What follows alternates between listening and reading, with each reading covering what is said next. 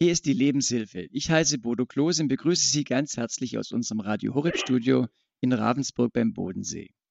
Wenn die Eltern plötzlich alt sind, wie wir ihnen helfen können, ohne uns selbst zu überfordern.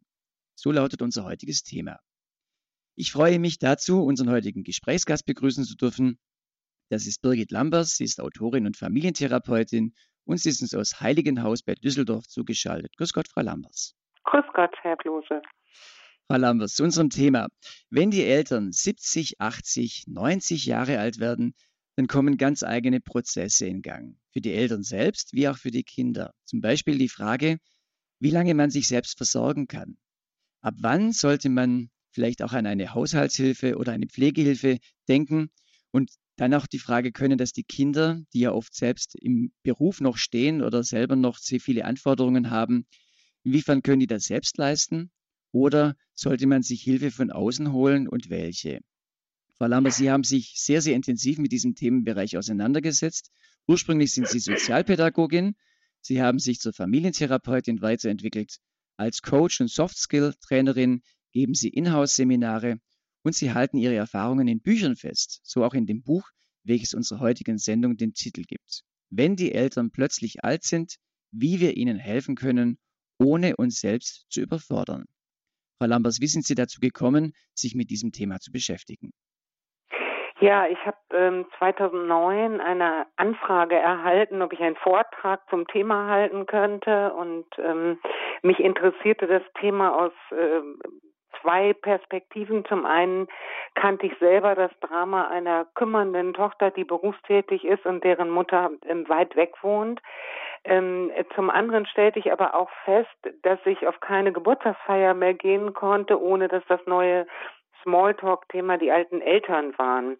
Und ähm, so dachte ich ja, das ist ein sehr brennendes Thema. Ich hielt dann diesen Vortrag und dem folgten viele weitere Vorträge und dann aber auch die Anfrage, können Sie nicht ein Tagesseminar konzipieren? Und ähm, diese Tagesseminare werden von Unternehmen für ihre Mitarbeiter äh, gebucht, die das als Entlastung ähm, für ihre Mitarbeiter sehen. Und ähm, da gab es einen riesigen Run auf diese Seminare, die waren teilweise nach ein, zwei Tagen ausgebucht. Und das mache ich nun seit sechs Jahren, dass ich diese Seminare gebe. Und ich habe tausende von kümmernden Kindern getroffen und aber auch äh, eben ihre Nöte und, und Sorgen gehört. Und die ähm, haben auch in dem Buch dann natürlich sehr viel äh, Niederschlag gefunden, ja.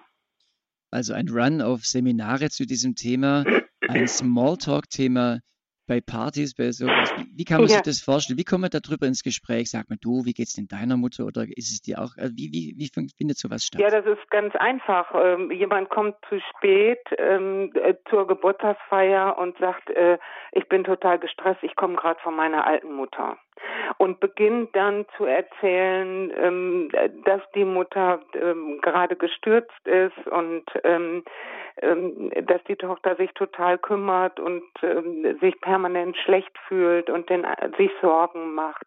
Und einer beginnt zu erzählen und dann kennt die Mitteilungsfreude der anderen Beteiligten keine Grenzen mehr. Jeder in einem bestimmten Alter hat irgendetwas dazu beizutragen aus eigener Erfahrung. Mhm.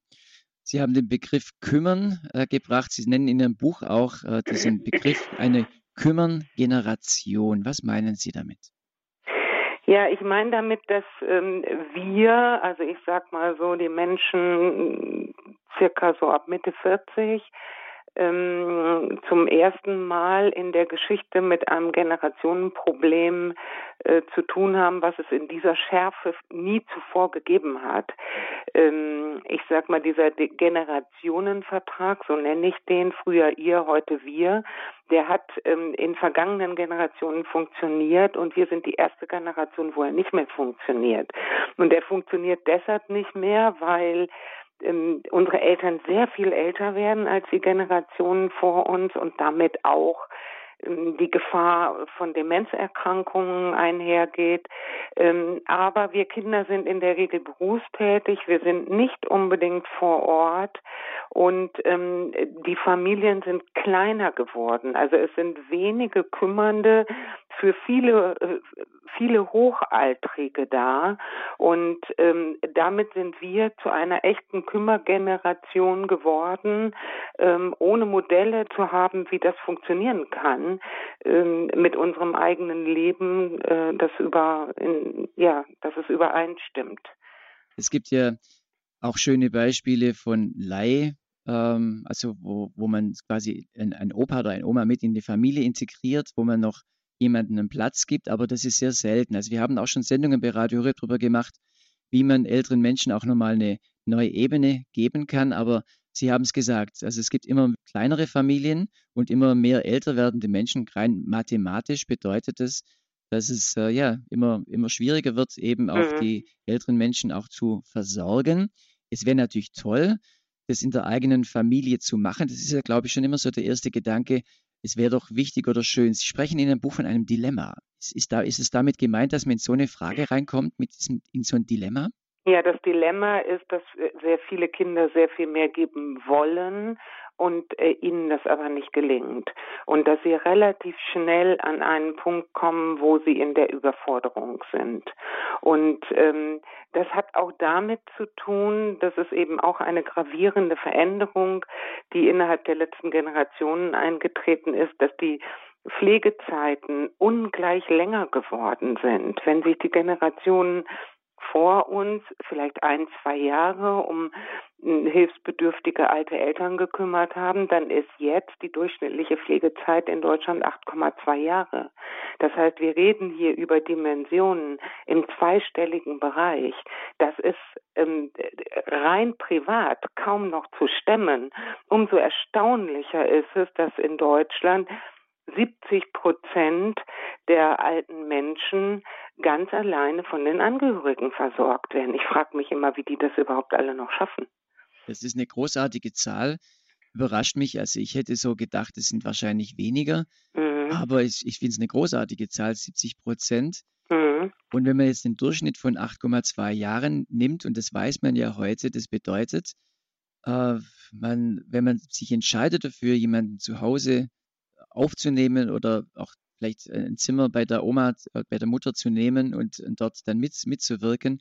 Es ist ja auch die Frage, ist es eine Vollpflege, ist es eine, eine Teilzeitpflege? Dann ist es ja schon eine, eine lebenseingreifende Entscheidung, die äh, ja früher vielleicht normal war, weil das hat mhm. dazugehört. Mhm, genau. Äh, das, das war so, aber heute ist ja das schon einmal eine richtige Entscheidung. Ja, Heute hat sich natürlich auch äh, äh, vieles andere völlig verändert. Zum Beispiel haben sich ähm, dadurch, dass die Generationen nicht mehr in einer wirtschaftlichen Abhängigkeit voneinander leben, sind Familienbeziehungen freiwillig geworden. Wer heute mit Eltern Kontakt hat, Eltern und Kinder, dann ähm, ist das eine freiwillige Angelegenheit. Ich muss nicht mehr mit Vater und Mutter Kontakt haben, weil die kein eigenes Einkommen haben. Und ähm, dadurch hat sich die Qualität, ähm, ich finde, enorm erhöht. Also durch die Freiwilligkeit, ähm, ja, äh, ist es eigentlich eine viel bessere Beziehung geworden als die, die nur aus einer wirtschaftlichen Notwendigkeit heraus entsteht. Ja, ich würde es aber nicht nur auf der finanziellen Ebene sehen, äh, dass ja, dass man freier geworden ist voneinander, sondern ja auch auf der auf der Beziehungsebene. Es ist ja auch so oft die älteren Menschen äh, merken, es geht nicht mehr so gut und sagen dann aber, ich will euch aber nicht zur Last fallen. Das ist ja auch ein nachvollziehbarer Wunsch. Also ich würde auch nicht gern anderen Menschen lästig sein. Ähm, das, wozu Kinder dann neigen, dass die so automatisch sagen, ach, das tust du ja gar nicht. Ähm, aber letztendlich ist damit gar nicht geklärt, was meinen eigentlich unsere Eltern damit, wenn die sagen, sie wollen uns nicht zur Last fallen. Ich würde sie fragen, haben die denn selber das Gefühl, dass sie eine Last sind? Oder haben Sie an mir als Tochter oder als Sohn schon mal gemerkt, habe ich schon mal irgendwo vielleicht unbewusst gezeigt, dass es eine Last für mich ist? Ähm, Aber dieses Bedürfnis, möglichst lange Autonomie bewahren zu können, ist super, weil das äh, hält die alten Menschen auch wirklich länger jung. Mhm. Mhm. Können Sie da mal ein, ein Beispiel nennen, wie sowas äh, aussieht? Sie haben ja ganz, ganz viel Erfahrung, dass wir mal in so ein praktisches Beispiel nochmal reinkommen, wie sowas konkret aussehen kann. Also, wie was konkret aussehen also kann? So eine Situation, dass jemand äh, älter geworden ist und sagt, ich will euch nicht zur Last fallen und wie, wie dann äh, die Tochter, der Sohn damit umgeht. Ja, ein, ein, ein Klassiker ist, ähm, Vater, Mutter muss nächsten äh, Dienstag zum Arzt und hat der Arzttermin liegt natürlich mitten am Tag um zehn, wo alle arbeiten und äh, sagt dann, ich will euch nicht zur Last fallen. Und ähm, die Kinder denken, naja, klar könnte auch mit dem Taxi fahren, aber eigentlich wäre es ja besser, wenn wir mitfahren würden. Vielleicht versteht er ja auch nicht alles, was der Arzt so sagt und wäre ja ganz gut für ne, vier Ohren hören auch mehr.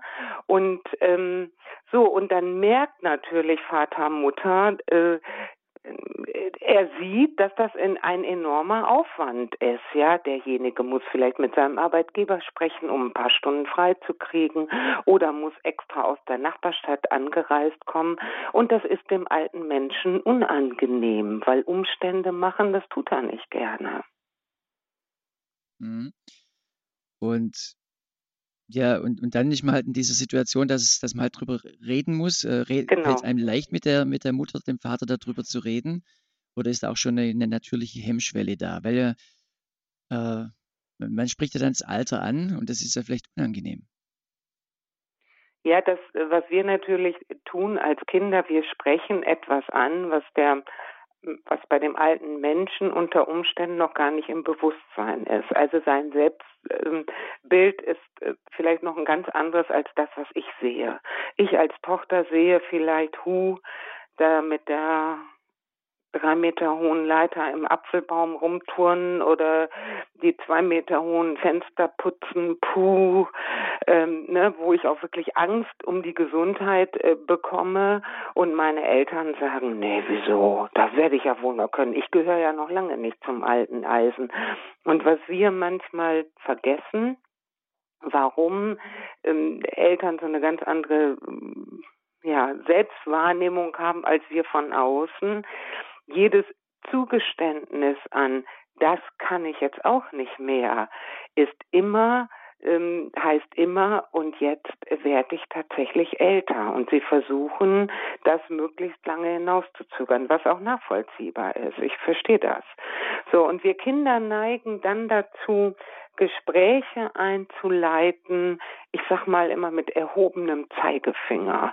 Also wir sagen dann, ähm, du kannst doch nicht mehr auf die Leiter steigen. Das hört sich wie ein Vorwurf an und wie ein, ähm, du bist zu nichts mehr Nutze. Und dagegen wehren sich die alten Menschen zu Recht.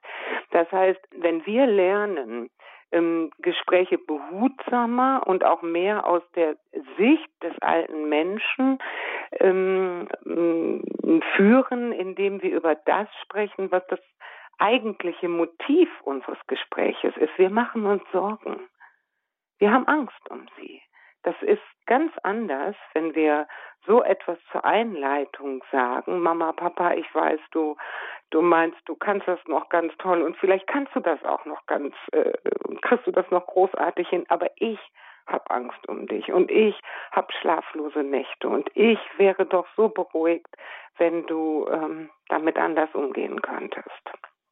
In Ihren Seminaren oder Trainings machen Sie dann auch konkret Gesprächstraining, gerade wie ja. Sie es beschrieben haben? Mhm. Ja, genau. Also das ist äh, das ist eines der wichtigsten äh, Teile, weil ähm, ich feststelle, dass äh, Kinder da ganz viel verkehrt machen und dass die schon ganz ganz zu Anfang des Gespräches oft dafür sorgen, dass Vater, Mutter sofort die Rollladen runterfallen lässt und nicht mehr richtig zuhört und nur noch darauf wartet, wann dieses Gespräch dann bitte vorbei ist.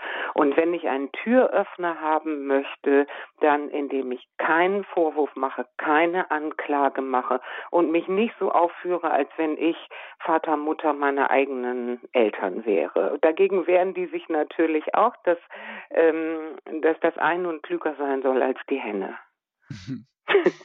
ja. Machen wir es mal konkret an einem Beispiel. Also ein Klassiker, denke ich, auch ist, wie lange sollte man denn in seinem Leben noch Auto fahren? da haben Sie aber gleich das schwierigste Thema herausgesucht, Herr Klose. Ja, aber das ist also, ja, also wenn man feststellt, eben äh, die Person fährt manchmal nicht mehr ganz so bewusst oder ist mal auf den Bordstein gefahren oder ja, vielleicht mal einen kleinen Unfall gehabt und nicht so schnell reagiert. Wie kann man da gut miteinander sprechen? Es muss ja noch nicht gleich ein Fahrverbot sein. Ja, ich möchte gerne noch mal eine Stufe zurückgehen, weil ich feststelle, dass Kinder oft per se glauben, dass alte Menschen nicht mehr Auto fahren können, weil sie ein bestimmtes Lebensalter erreicht haben oder weil sie körperlich eingeschränkt sind. Dieser Rückkehrschluss ist erstmal per se falsch.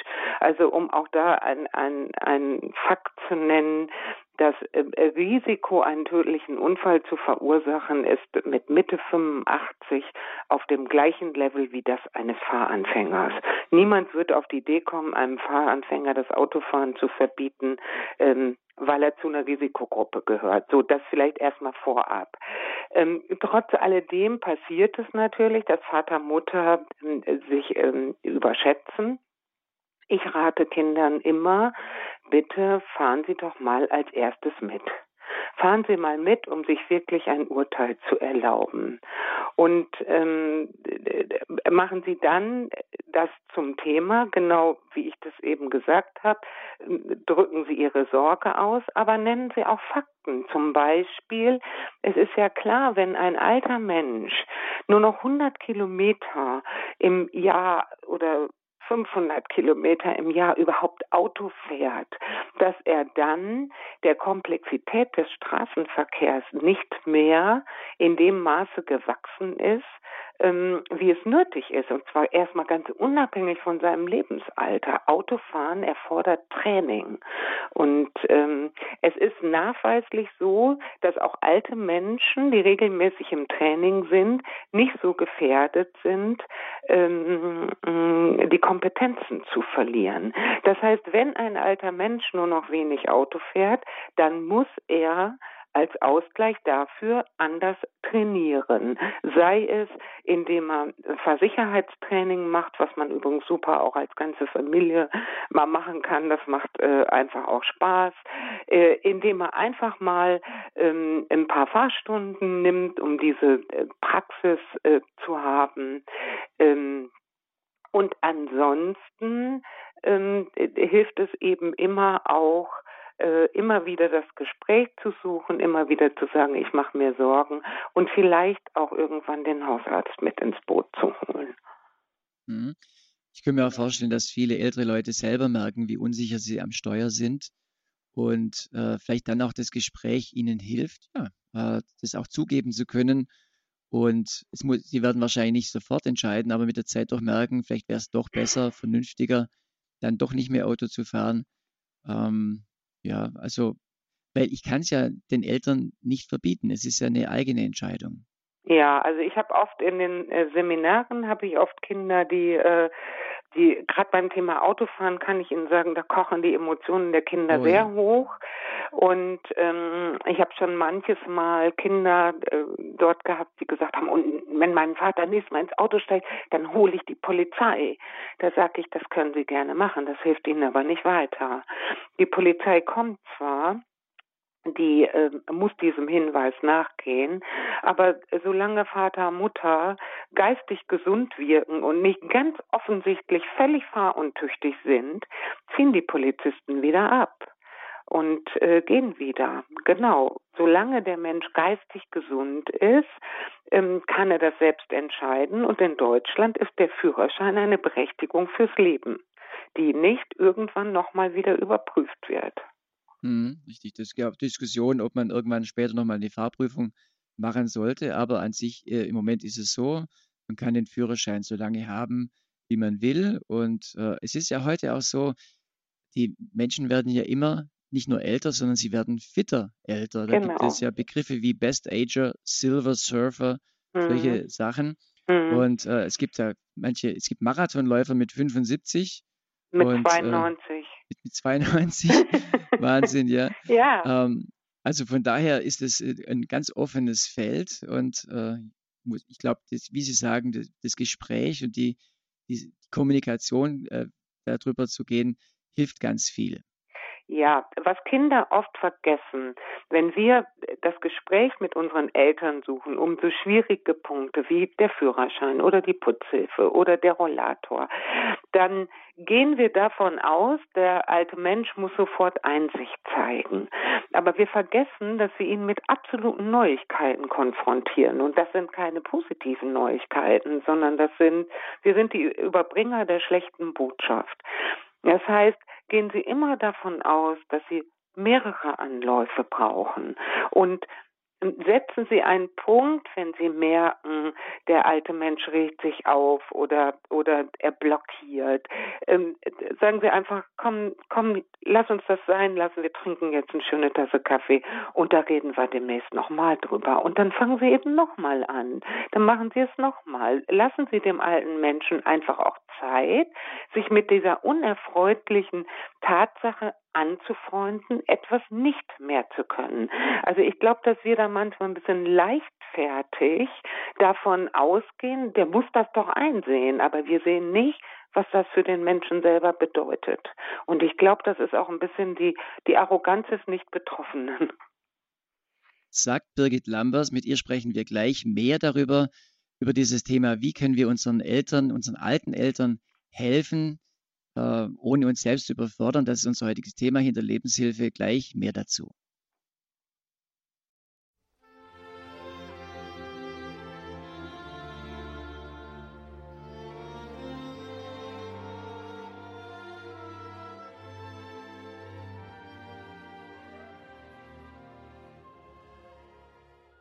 Sie hören Radio Horeb. Wenn die Eltern plötzlich alt sind, wie wir ihnen helfen können, ohne uns selbst zu überfordern. So ist das heutige Thema hier bei der Lebenshilfe. Ich bin Bodo Klose und ich bin im Gespräch mit Birgit Lambers. Sie ist Autorin und Familientherapeutin und sie arbeitet als Coach und Soft Skill Trainerin. Was mich jetzt interessieren würde, Frau Lambers, wäre mhm. äh, eben dieses Verhältnis zwischen, ja, wann, ab wann sollte man denn vielleicht auch eine Hilfe von außen mit hereinholen? Das ist ja ein Thema, was wir schon kurz angesprochen haben. Mhm. Ähm, wie ist denn dieses Image äh, professioneller Altenhilfe im Verhältnis zur familiären Altenhilfe? Vielleicht erstmal angefangen bei den älteren Menschen. Wie, welches Bild haben die denn von einer professionellen Altenhilfe? Von einer, also hier, Sie meinen jetzt nicht irgendwie eine Haushaltshilfe oder eine Putzfrau, sondern tatsächlich Altenpflege. Ja, also okay, es, es ist ein weiteres Feld. Man, es, es, beginnt ja vielleicht mit dem, dass man einfach jemand hat, der einem hilft beim Putzen. Auch, ja. auch das ist schon ein Thema, weil man holt sich ja jemand ins Haus. Genau, und, und das ist einfach eine Generation, wo Fremde nicht ins Haus kamen. Und äh, wo es teilweise sogar noch die gute Stube gab für den, für den Besuch von außen und mehr sah der Besuch von außen auch nicht. Ähm, weder das Schlafzimmer noch ähm, das Badezimmer noch sonst was war alles Privatsphäre. Hinzu kommt die Generation unserer Eltern, speziell unsere Mütter, ähm, sind zum Großteil ja auch ähm, ja nicht erwerbstätig gewesen Ihr Beruf äh, war zum Großteil Hausfrau und Mutter. Das heißt, der Haushalt ist ihre Domäne. Wenn ich äh, sie überreden möchte, einen Fensterputzer zu engagieren oder eine Putzhilfe, dann nehme ich ihnen letztendlich ein Stück ihrer Identität, dass sie das nicht mehr selber äh, können. Ich, ich vergleiche das immer ähm, mit unserer Generation. Also die Menschen, die, die ich kenne, wenn denen jemand sagen würde, hier, ich habe eine Putzfrau äh, für dich engagiert, würden alle sagen, jawohl, wunderbar, was für ein schönes Leben, ich freue mich. Ähm, und unsere Eltern sagen, nein, auf keinen Fall weil Fremde kommen mir nicht ins Haus. Und ähm, das hat mit ihrer Identität zu tun, die so anders ist als unsere. Ähm, und da ist auch das Gleiche, was ich eben sagte, das Gefühl, und wenn ich das nicht mal selber mehr kann, wenn ich nicht mal mehr selber meinen Haushalt versorgen kann, hinzu kommt, sie sehen das oft auch nicht mehr. Also das ist besonders erschütternd für Kinder zu beobachten, wie Eltern, die immer ganz pingelig und ganz adrett waren und wo das Haus immer ganz gepflegt war, wie, wie, wie plötzlich ähm, ja, es nachweislich vernachlässigt aussieht oder vielleicht sogar riecht. Ähm, die alten Menschen, deren Geruchs- und Sehempfinden lässt nach und die sehen das nicht mehr. Und ähm, aber gerade beim Thema Putzhilfen, Haushaltshilfen, Fensterputzer, wenn man da jemand findet, der Im guten Kontakt mit den alten Menschen ist, dann ist es eher relativ schnell so, dass äh, die Eltern dann auch sagen, ach, das ist ja toll, da kommt meine gute Fee wieder und da habe ich dann auch jemanden, mit dem ich mal ein, zwei Stündchen quatschen kann und der mir von der Welt draußen erzählt. Also wo der, wo der Besuch dann von diesem Dienstleister zu einem echten Highlight wird. Hm, und könnte, was Mhm. Ja. Wie ich da mal reinfragen darf. Ja. Äh, der Wunsch ist ja, dass jemand beim Putzen hilft. Vielleicht ist der ja. Wunsch ja auch da, dass man auch jemand ein bisschen zum Sprechen hat, aber vielleicht ist der Wunsch gar nicht da. Also ich kenne das auch Beispiele, wo dann äh, man mit der Putzkraft, äh, die will eigentlich mehr reden als putzen. Und äh, dann ist es dann auch wieder ein bisschen komisch, oder? Ja, es ist vor allen Dingen dann komisch, wenn ähm, äh, wenn die alten Menschen dann äh, sagen, ja, die die macht das ja auch nicht sauber genug, ja, also dann so eine große Pingeligkeit auch an den Tag legen. Aber das ist grundsätzlich, äh, weil weil unsere Eltern eben eher so ein Fremde haben, wir äh, kommen mir nicht ins Haus ähm, Motto haben, ist es grundsätzlich wichtig, dass Eltern und Dienstleister auch menschlich kompatibel sein müssen. Sei es eben, indem sie eben nicht zu viel reden oder nicht zu wenig reden, also dass es dann eben, ja, dass es einfach passt. Ich kenne ein Beispiel, hat jemand eben versucht, eine, eine Putzfrau zu haben und äh, die haben sich dann irgendwie nicht gemocht. Und ich glaube, ein zweiter Versuch wurde noch gemacht, die hatte, wurde irgendwie auch nicht so gemocht. Und, und dann hat man es wieder gelassen. Ja. Also man, man muss dem, glaube ich, schon auch Raum geben, dass man sich dann kennenlernt und äh, merkt, okay, die Chemie stimmt. Ja. Äh, man ist mit dem Putzergebnis zufrieden, aber auch mit der Person. Das Thema ist ja oft auch, äh, spricht die überhaupt wirklich meine Sprache? Manchmal ist ja auch eine Sprachbarriere da. Ja. Und äh, wie, wie das äh, zusammenkommt. Also es, gehe ich richtig, Sie würden sagen, man soll nicht nach dem ersten Mal aufgeben. Nein, auf keinen Fall sollte man aufgeben. Ähm, es ist natürlich immer gut, wenn Kinder die Möglichkeit haben, wenn sie jetzt nicht so weit entfernt wohnen, ähm, auf jeden Fall schon mal eine Vorauswahl zu treffen, weil da richtig passende Menschen zu finden, ähm, es kann unter Umständen schon eine echte Aufgabe sein. Und Sie kennen ja Ihre Eltern, Sie wissen ja wahrscheinlich sofort, das könnte vielleicht passen und aber auch das könnte gar nicht passen. Und dann würde ich die nicht mit einer endlosen Reihe an möglichen äh, Bewerbern konfrontieren, sondern würde versuchen, es erstmal eine große Vorauswahl zu treffen. Mhm. Ja. Okay, das ist das Thema Putzhilfe, also wo jemand einfach praktisch geholfen wird, wenn man genau. Dinge nicht mehr so gut selber machen kann. Ähm, ja, wie auch immer. Aber jetzt, wenn wir mal noch weitergehen, also geht ja vielleicht auch in die Richtung Körperpflege, auch so, wenn man nicht mehr so sieht, wie äh, der Raum vielleicht sauber ist, so merkt man es vielleicht bei sich selber auch nicht mehr so oder kann sich auch nicht mehr so gut versorgen.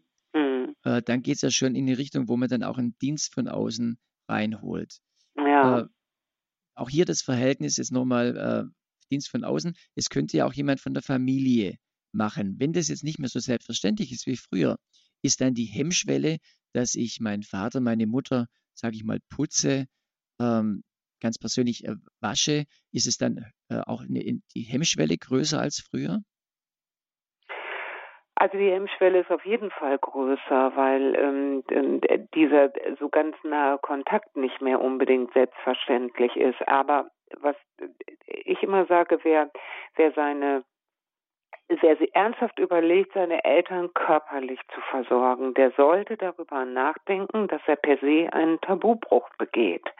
Weil ähm, die körperliche Versorgung ist zwar von Eltern zu ihren Kindern ähm, ja, vorgesehen natürlich und wird praktiziert, aber umgekehrt nicht. Also äh, zu wem haben wir ähm, Kontakt. Also wer sieht uns äh, ohne Kleidung, wer hat mit unseren Ausscheidungen zu tun. Das sind unsere engsten Partner und nicht mehr und nicht weniger. Und alles darüber hinaus ist in unserer Gesellschaft ein Tabubruch. Das heißt, Kinder, die ernsthaft darüber nachdenken, ihre Eltern körperlich zu versorgen, sollten gut überprüfen, was habe ich für eine Beziehung zu Vater und Mutter? Gibt es da vielleicht irgendwelche alten Themen? Weil das kann ich Ihnen garantieren, die kochen hoch, wenn es äh, in die Pflege geht, wenn es in diese Nähe geht. Und ähm, dann ist es eine Anleitung zum Unglücklichsein. Also das sollten nur Kinder für sich entscheiden, die eine äh, gute und ungestörte Beziehung zu ihren Eltern haben. Zudem sollten Kinder sich vorher überlegen, bis zu welcher Grenze mache ich das. Ähm, ich habe eben gesagt, Kümmerzeit ungefähr 8,2 Jahre. Das heißt, ich muss davon ausgehen, ähm, es kann 10, 12 Jahre dauern. Kann ich das wirklich schaffen? Nichts ist schlimmer als die Vorstellung, dass ich vor meinen Eltern zusammenbreche. Das ist für meine Eltern ganz furchtbar und für mich auch. Und ähm, deshalb rate ich immer dazu, bitte setzt euch vorher damit auseinander und überlegt vorher, an welchem Punkt würde ich für mich auch eine Grenze ziehen und sagen, so, und ähm, jetzt muss das in andere Hände gehen. Mhm. Auch hier wieder die Frage, ist es hilfreich, ein Gespräch zu machen oder ist es gut, sie erstmal zu informieren, welche Möglichkeiten es vor Ort gibt? Macht es in der Regel der ältere Mensch, dass er sich darum kümmert, weil der Jüngere vielleicht gar nicht so viel Zeit hat? Oder nee, das, macht, das, äh, das mhm. macht der Ältere natürlich in der Regel nicht. Das macht er deshalb nicht, weil das in seinem Lebensplan gar nicht vorkam. Also hm, ich sag ja, wir sind die erste Generation, äh, wo es plötzlich dieses Generationenproblem gab, was es früher gar nicht gab.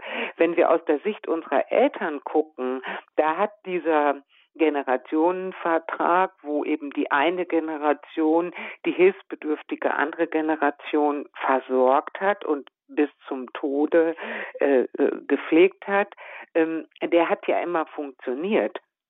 Der funktioniert eben nur bei uns ähm, zum ersten Mal nicht mehr.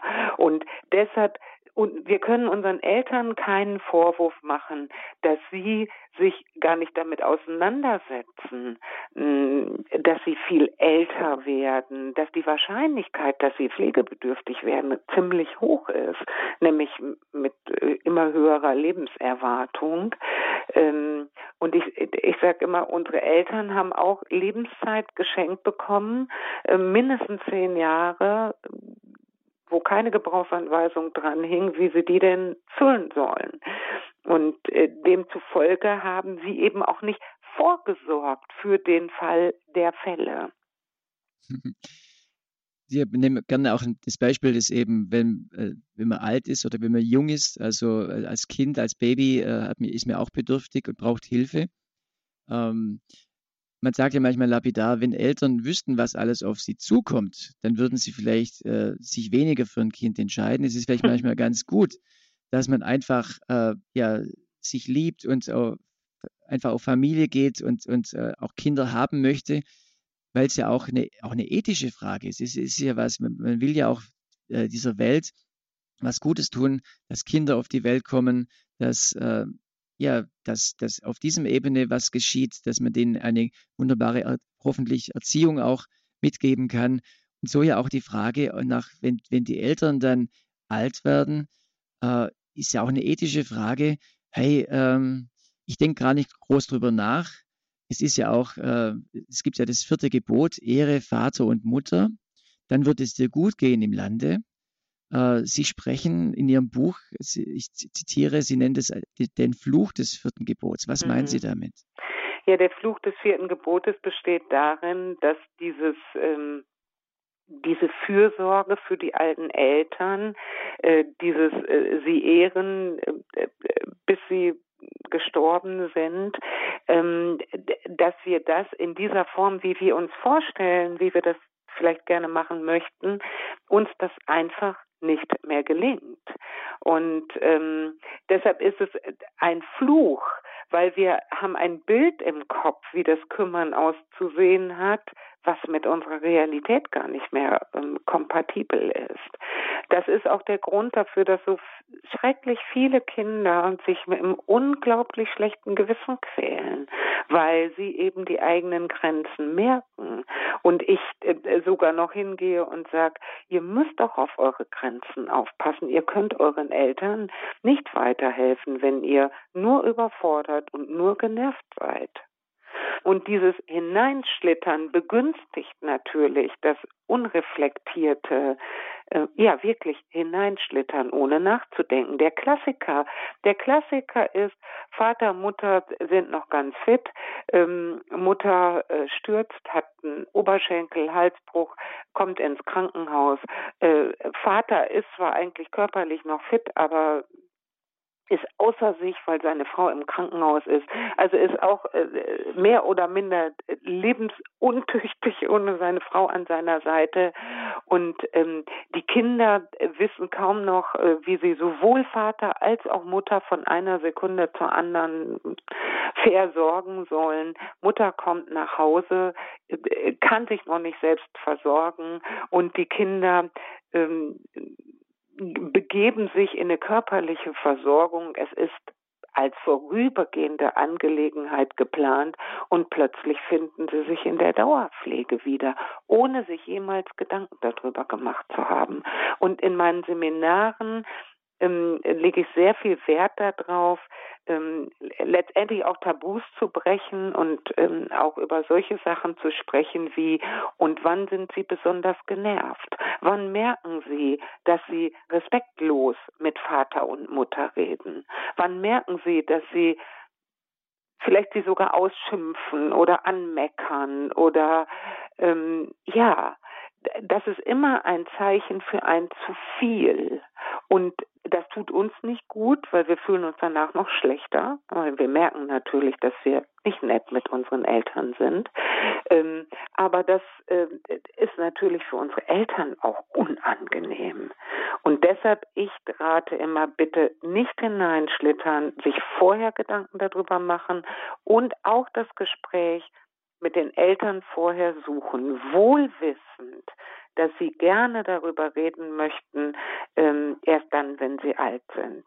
Und ähm, äh, wann sie sich selber als alt sehen, das äh, ist ein sehr weiter Begriff. Ich habe in einem Seminar ähm, Monika gehabt, Einzelkind, deren Eltern 93 und 96 noch alleine in ihrer eigenen Wohnung lebten und äh, sie wusste, sie wusste ganz genau, wenn hier morgen etwas einem von den beiden was passiert, dann ist das ganze Konstrukt von allen beiden ähm, sofort zusammengebrochen. Dann funktioniert nichts mehr und ich bin Einzelkind und voll berufstätig. Und dann hat sie sich ein Herz gefasst und hat mit Vater und Mutter gesagt, pass auf, ich, ich muss jetzt mit euch mal darüber sprechen. Was soll denn mit euch werden, wenn ihr mal nicht mehr könnt? Und die hatte ein ganz gutes Verhältnis zu Vater und Mutter und Vater kam dann an die eine Seite, tätschelte ihren Oberarm und Mutter kam an die andere Seite. Beide lächelten sie ganz verständnisvoll an und sagte, ach Kind, darüber können wir doch mal reden, wenn wir alt sind. ja, 93 und 96. Ah. aber eben einerseits lustig, andererseits aber auch, ja, die Eltern man, man will es halt nicht anschauen. Also ich finde es äh, sehr schön, äh, wenn man drüber reden kann. Also ich kenne es auch bei älteren Menschen schon auch das Bedürfnis, Dinge zu klären. Und äh, bei manchen ist es so, die wollen gar nicht drüber reden, aber manche weiß ich, ja, die reden gerne drüber, die reden äh, auch gerne, wie sie planen, äh, wie die Beerdigung sein soll für, für so einen mhm. Fall mal. Mhm. Aber auch, äh, auch mal drüber reden, ja, was ist denn in einem Fall das? Aber natürlich äh, ist es ja kein angenehmes Thema und von daher verstehe ich schon, dass man dann dem vielleicht auch aus dem, aus dem Weg gehen möchte. Ja, Aber, also vielleicht noch hm? ein Tipp für, für Kinder, die dieses ähm, Gespräch suchen. Ähm, also eine Argumentationshilfe. Ihre Eltern haben in der Regel relativ viele Versicherungen und eine Versicherung ist für den Fall eingerichtet, der hoffentlich nie eintreten wird. Und so sollte dieses Gespräch über was soll denn mal mit euch werden, wenn ihr mal nicht mehr könnt, genauso gewertet werden. Wir reden über etwas, von dem wir alle hoffen, dass es nie eintreten wird. Und, und trotzdem, wenn es denn wenn es denn eintreten sollte, dann sind wir aber gut vorbereitet. Ja, dann und, weiß man schon ähm, mal, ja, genau, genau. Wenn man darüber gesprochen hat, es ist ja oft auch, äh, ja, man hat den Willen äh, des älteren Menschen, vielleicht kann er sich in einer bestimmten Situation ja auch gar nicht mehr ausdrücken. Genau. Nach einem Unfall oder so. Äh, und dann ist es ja auch wohltuend, wenn man das weiß, was der Wunsch des, äh, der, des Vaters oder der Mutter ist und ihm dann in dem Moment helfen kann. Ja? Und wenn ja. man darüber gesprochen hat, also ich, ich höre schon raus, also Sie sagen, äh, man soll es gut überlegen und also es gibt ja auch Beispiele, wo es wunderbar funktioniert, wo, äh, wo man gut miteinander auskommt und wo es wirklich was Schönes ist, über viele Jahre auch die Eltern zu pflegen. Die Leute, die zu Ihnen kommen auf die Seminare, äh, haben, erleben Sie da beides da, oder erleben Sie mehr die Seite von Menschen, die sich schwer tun damit? Also ich habe oft ähm, mit Kindern zu tun vor der Pflege. Ähm, das heißt, sie sind noch in die, entweder sind die Eltern noch gar nicht alt, aber die Kinder wissen schon, ähm, ich muss mich da heute mit auseinandersetzen. Ähm, oder sie sind noch, ich sag mal, in dieser ersten Phase, äh, wo meistens Pflegebedürftigkeit noch gar nicht da ist, häufig auch einhergehend mit leichten Demenzen. Die Pflegebedürftigen, ähm, also Kinder pflegebedürftiger Eltern, die treffe ich relativ selten, weil ich mit vollberufstätigen Menschen zu tun habe. Und ähm, Vollber Vollberufstätigkeit und Pflege ist in Deutschland fast nicht machbar. Wenn man jetzt sagt, okay, ich nehme professionelle Hilfe in Anspruch, ja. sei es äh, zur körperlichen Pflege oder auch ja, zu einer stationären Pflege vielleicht, also auch, also ambulant oder stationär. Ja. Können wir da ein bisschen drüber reden? Wie ist da das Image heute bei den, bei den Leuten? Ja, das ist natürlich schwierig, weil das, äh, nehmen wir mal das Altenheim, das ist ja noch gar nicht lange her, dass das äh, Anstalt hieß und die Bewohner Insassen hießen und ein Auffangbecken waren für äh, Menschen, wo die Gesellschaft nicht wusste, wohin mit ihnen. Alte, kranke, äh, geistig erkrankte Menschen und verarmte Menschen. Und dieses Image haben Altenpflegeeinrichtungen leider immer noch. Das wird natürlich auch geschürt ähm, dadurch, dass es in der Branche schwarze Schafe gibt und diese schwarzen Schafe natürlich überproportional in der Presse auftauchen. Also ich habe viele, viele Jahre in Altenpflegeeinrichtungen ähm, Mitarbeiter geschult. Ich kann sagen, ich habe sehr, sehr viele Menschen dort getroffen mit einem ganz großen Herzen, ähm, die wirklich mit Liebe die ihnen anvertrauten Menschen begleitet haben. Also von daher möchte ich da mal eine Lanze brechen. Aber dass das Image erstmal schlecht ist, das ist tatsächlich biografisch begründet und es liegt auch darin, dass eben noch relativ wenige Menschen äh, in der Altenpflegeeinrichtung leben und ähm, demzufolge es immer noch so ein Stigma hat von ich muss ins Altenheim, aber meine Nachbarin nicht. Oder die Kinder, die von sich denken, ich habe Vater, Mutter abgeschoben ins Altenheim. Ich kann aber berichten, von zahllosen Fällen, wo alte Menschen wirklich aufgeblüht sind, weil sie in ihrer Wohnung völlig vereinsamt sind. Der Kontakt zur Außenwelt bestand im Fernsehen. Und ähm, in einer Altenpflegeeinrichtung haben sie mit anderen Menschen zu tun. Das, es gibt Angebote. Sie können vielleicht mal wieder singen oder sie können ein bisschen Gymnastik machen. Ähm, ihnen wird Essen vorgesetzt. Ja, sie können sich an gedeckten Tisch setzen. Also ähm, ich möchte da ein bisschen eine Lanze brechen, dass eine Altenpflegeeinrichtung nicht unbedingt die schlechtere äh, Lösung ist, aber dass das Image erstmal nicht gut ist. Das ähm, ist ja, das ist historisch begründet. Es gibt ja so äh, Häuser, äh, Einrichtungen, wo man schon, bevor man eigentlich pflegebedürftig ist, auch einziehen kann. So Ja, angebundenes Wohnen, betreutes Wohnen nennt man es auch, das ist wo man super. ganz normal mitlebt und Mhm. sich selber versorgt Mhm. für den Bedarfsfall, aber eben ja die Leute in der Nähe hat. Und man, Mhm. es ko- kostet auch, auch einen Aufpreis natürlich, dieser Service. Aber man ist schon in, in dem Haus für den Fall, wenn es einem dann schlechter geht, dass man dann in eine andere Etage zum Beispiel kommen kann. Wie sehen Sie das?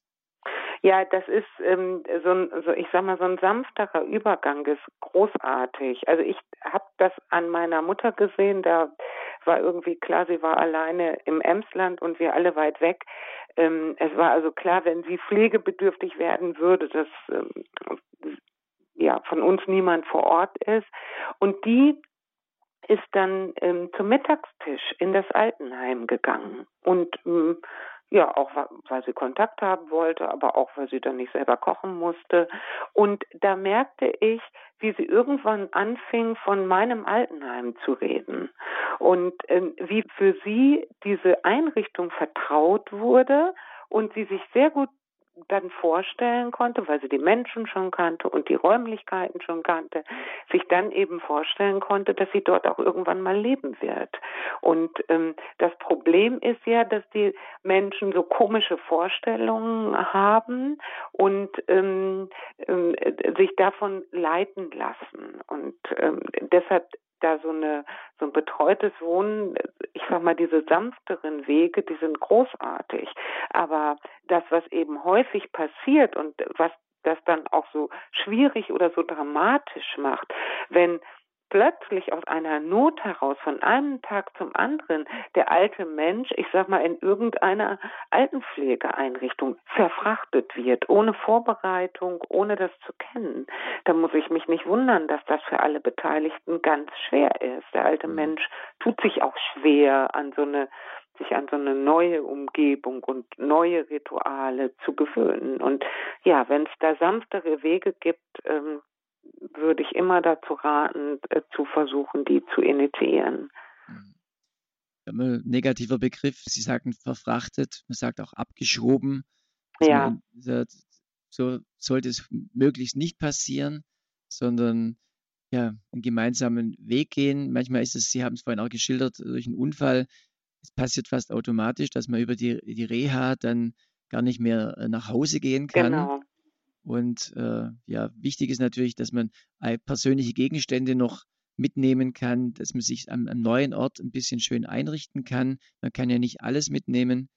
Und äh, auch das, wenn das vorbereitet ist, kann es auch eine Hilfe sein, dass man weiß, okay, aber man, ich, ich meine, man kann ja sowas nicht planen. Man muss auch einfach Nee, reagieren, wie, wie Dinge sind. Aber ja, wenn man nie drüber gesprochen hat, ich glaube, jetzt wiederholen wir uns, aber wenn man nie drüber gesprochen hat, dann ist es sicher blöder, als wenn man schon mal äh, das miteinander äh, diskutiert hat oder angesprochen hat und was so die, die Wünsche äh, der Leute sind. Ja? Ja, Also, genau. und also Sie brechen schon eine Lanze, dass äh, dieses negative Image der Altenpflege, ich finde es gar nicht mehr so negativ. Ich habe auch schon sehr viel Positives gehört, Mhm. äh, dass da auch wirklich Gutes geschieht. Es sind äh, sehr, sehr gute Häuser. Wichtig ist natürlich, dass man sich das wirklich anschaut vorher und, und kennenlernt. Es gibt meistens mehrere Möglichkeiten, wo man, ja, wo man sich vielleicht mit beschäftigen kann, auch schon mit der älteren Person, wo sie sagt, okay, da könnte ich mir mal vorstellen, wenn es mal so wäre, was hoffentlich nie passiert, wie wir es gesagt haben, Genau. aber wenn, dann könnte es ja dann dieses Haus sein. Das ist eigentlich was Schönes. Es liegt am Wald oder es liegt in der Stadt. Da bin ich nah Mhm. dran an den, an den Geschäften und solche, solche Dinge, die natürlich da wichtig sind. Mhm. Frau Lambers, vielleicht nochmal an dem Punkt ist aber, Sie, haben einen schönen Satz, äh, finde ich, in dem Buch gesagt. Sie zitieren Dale Carnegie, der hat ja ein berühmtes Buch geschrieben, das heißt Sorge dich nicht, lebe. Und in dem Buch sagen Sie, sorge dich nicht, pflege, wenn du es willst. Vielleicht können Sie das Mhm. noch ein bisschen vertiefen. Ja, ähm, ich, ich treffe so viele kümmernde Kinder, die das Kümmern mit einem enormen Druck tun und mit ganz viel Anspannung und mit ganz viel du musst doch und du musst doch und du musst doch. Und ähm, ähm, ich möchte eine Lanze dafür brechen, dass kümmernde Kinder sich bitte vorher Gedanken um sich und ihre Grenzen und ihre Möglichkeiten geben und ähm, sich damit auseinandersetzen und nicht unreflektiert in, in einer Pflegesituation landen und irgendwann feststellen, dass sie völlig genervt sind, dass sie völlig überfordert sind und ihr Leben ihnen aus den Fingern entgleitet. Ähm, wenn ich mich damit vorher beschäftige, habe ich die Chance, ähm, ja, mich zumindest ein bisschen vorzubereiten und mich auch schon mal zu wappnen auf meine eigenen Grenzen hin. Und das Motto muss meines Erachtens sein, verabschieden sich von der Pflicht. Die Pflicht äh, funktioniert bei uns nicht mehr, sondern machen Sie das Kümmern um die alten Eltern zur Kür. Überlegen Sie sich, was gebe ich denen denn wirklich gerne? Was schenke ich ihnen denn gerne? Ich, ein Geschenk sollte ich gerne geben. Und ich gebe ihnen das, was ich gerne gebe. Und das tut meinen Eltern besser und mir übrigens auch. Mhm. Das heißt, es ist auch eine Frage der Motivation. Ja. Was, was kann einen motivieren, die Eltern, die alten Eltern ganz persönlich zu unterstützen auf so einem auch pflegerischen Wege zum Beispiel? Ja, da gibt es ganz unterschiedliche Gründe. Also die, die einen sagen, ähm, ich möchte meinen Eltern was zurückgeben, ähm, die haben so viel für mich getan, das, und ich war immer die Nehmende, ich möchte jetzt auch mal die Gebende sein, das ist für mich ähm, ja auch eine Chance. Ähm, andere sagen, für mich ist es selbstverständlich, ich liebe meine Eltern einfach. Ähm, und äh, wen ich liebe, dem, ja, den, den, und ich sehe, der ist in Not, das ist ja völlig selbstverständlich und ich möchte das gerne. Ähm, was, was nicht gut tut und was, glaube ich, nicht äh, weiterhilft, ist dieses, ähm, ich tue das aus einer Pflicht heraus. Das ist, ähm, das ist kein gutes Motiv. Mhm. Und wenn man dann gut motiviert ist und äh, reingeht, also wir, Sie haben ja vorhin auch dieses äh, Thema ges gesagt, ja, also es geht ja zwischen Anspruch und Wirklichkeit. Also dieser, äh, ich gehe auf das Ziel und merke aber, ich komme an meine Grenzen. Ja. Äh, wenn man sich jetzt dafür entschieden hat und kommt an seine Grenzen. Ja. Be Beispiel, dass die, die Eltern sich vielleicht auch ein bisschen verändern mit der Zeit. Die, sie leiden ja auch in ihrem, an ihrem Älterwerden. Das kann ja ein Punkt sein. Ähm, wie kann man dann mit so einer Krise irgendwie umgehen oder mit so Schwierigkeiten? Wenn die Eltern, wenn es denen nicht gut geht, oder? Zum Beispiel, ja. Ja, also ähm, Kinder versuchen oft den Eltern, ich sag mal, traurige Gedanken auszureden. Also wenn Eltern zum Beispiel so Dinge sagen wie, ach, das macht ja irgendwie alles gar keinen Sinn mehr und ich würde der liebe Gott mich doch holen, das ist ja auch etwas, was Eltern oft sagen. Und ähm, äh, Kinder neigen dann dazu, das vom Tisch zu wischen und sie nutzen die Gunst der Stunde nicht, weil das ist ja auch eine Einladung, auf einer tieferen Ebene miteinander zu kommunizieren. Und ähm, die Eltern zu fragen, wie, wie, wie bewertest du denn dein Leben und hast du das Gefühl, dass ähm, äh, ja, dass alles so ist, wie hast du das Gefühl, du hast genug gelebt. Ähm, aber Kinder neigen dazu, das ähm, wegzureden. Ich habe gerade ein ganz aktuelles Beispiel. Letzte Woche ähm, im, hatte ich im Seminar jemanden, der immer darüber redete, dass seine Mutter so schwer depressiv ist und er schon alles Mögliche versucht hat und ähm, ähm, aber es alles nicht hilft und nach dem Seminar kam er dann zu mir, um mich nochmal zu fragen, was er denn tun kann und da fand ich beim Nachfragen heraus, dass es noch nicht mal ein halbes Jahr her war, dass ähm, sein Vater gestorben ist. Und die waren 60 Jahre verheiratet. Da habe ich gesagt, hören Sie mal, Ihre Mutter trauert. Die Hälfte von ihr ist gestorben. Das ist, die ist über 80 und muss eine neue Identität finden. Und sie versuchen ihr ein Bespaßungsprogramm äh, zu geben. Das ist nett gemeint, aber das ist, das ist nicht das, was sie braucht. Das, was sie braucht, ist, ja, das verstehe ich. Das verstehe ich, dass das ganz, ganz schwer für dich ist. Das dass jetzt der Papa nicht mehr da ist, nach so einer langen Zeit. Und ähm, ja, wir neigen eben eher dazu, das wegzureden, anstatt das auch mit auszuhalten, dass der alte Mensch wirklich sehr viel zu betrauern hat in seinem Leben. Also ich kenne Menschen, die mit über 80 Jahren sich den ersten schwarzen Bläser ihres Lebens gekauft haben, weil sie jede Woche auf eine Beerdigung gingen. Das, ähm, sein ganzes soziales Umfeld zu Grabe zu tragen und sozusagen übrig zu bleiben. Ich habe ja in meinem Buch auch eine 105-Jährige interviewt, die wirklich geistig ganz rege war und eine ganz positive äh, Frau, aber die sagte, das kann sich kein Mensch vorstellen, wie das Leben ist, wenn es niemanden mehr gibt, mit dem man sich darüber austauschen kann. Weißt du noch, wie das damals war? Ich bin seit 55 Jahren verwitwet. Ich habe eine 83-jährige Tochter und einen 60-jährigen Enkel. Und alle sagen, oh, wie toll, dass sie schon 105 sind. Aber ganz ehrlich, ich fände, der liebe Gott könnte mich mal holen.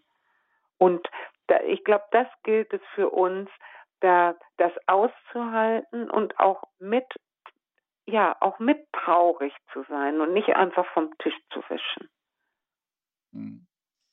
Also Sie gehen ganz äh, in die Tiefe jetzt auch gerade in diesem Beispiel, auch in Ihrem Buch. Ich möchte nochmal den Titel erwähnen. Der Titel des Buches heißt, wenn die Eltern plötzlich alt sind, wie wir ihnen helfen können, ohne uns selbst zu überfordern, ist im Kösel Verlag erschienen. Und wenn Sie möchten, liebe Hörer können Sie die näheren Infos zu diesem Buch erfragen bei unserem Hörerservice. Das ist folgende Telefonnummer 08328 921 110. Ich sage die Nummer gerade nochmal 08328 921 110. Sie erreichen den Hörerservice Montag bis Freitag 9 bis 12 Uhr und 13 bis 16 Uhr, Mittwochs bis 18 Uhr. Und wenn Sie ähm, ja, sagen, diese Sendung selber ist für mich ganz interessant, die würde ich gerne nochmal hören oder auch an jemanden weitergeben, haben wir für Sie den Service des CD-Dienstes. Sie können sich gerne eine CD bestellen. Beim CD-Dienst von Radio Horeb, das ist folgende Telefonnummer 08328 921 120. Freilich können Sie diese Infos auch im Internet unter www.horeb.org nachlesen und auch dort unter Podcast äh, die Lebenshilfe unter heut, mit dem heutigen Datum nochmal nachhören. Soweit als Serviceinformation. Frau Lambers, Birgit ja. Lambers, ich danke Ihnen ganz herzlich für diese Sendung. Sie haben uns das Thema wirklich näher gebracht und man spürt, Sie sind wirklich in dem Thema voll drin. Sie, äh, Sie geben ja. Seminare, aber Sie, Sie, äh, Sie gehen da auf. Vielen Dank für diese Sendung. Danke, dass Sie uns zur Verfügung gestanden sind. Danke für die Einladung. Ja, liebe Hörer und Hörer, wenn Eltern plötzlich alt sind, ich hoffe, dass wir Ihnen ein paar Anregungen mitgeben konnten, ein paar hilfreiche Anregungen, wenn Sie selbst zu der Altersgruppe der betagten Eltern gehören oder wenn Sie sich die Frage stellen, wie kann ich meinen Eltern auf gute Weise helfen? Soll, kann ich, soll ich sie selber pflegen? Kann ich, soll ich das nach außen geben? Bleiben Sie auch mit den Eltern im Gespräch, kommen Sie ins Gespräch. Ich glaube, das war ein ganz wichtiger Punkt in der Sendung, dass man zu einer guten Entscheidung kommt. Und ja, wenn Sie sich, wenn es dann geht, alles Gute, Gottes Segen dafür. Und wenn Sie äh, den anderen Weg wählen, auch dafür alles Gute und Gottes Segen. Ich darf mich bei Ihnen herzlich bedanken fürs Zuhören. Dies war die Lebenshilfe mit Bodo Klose.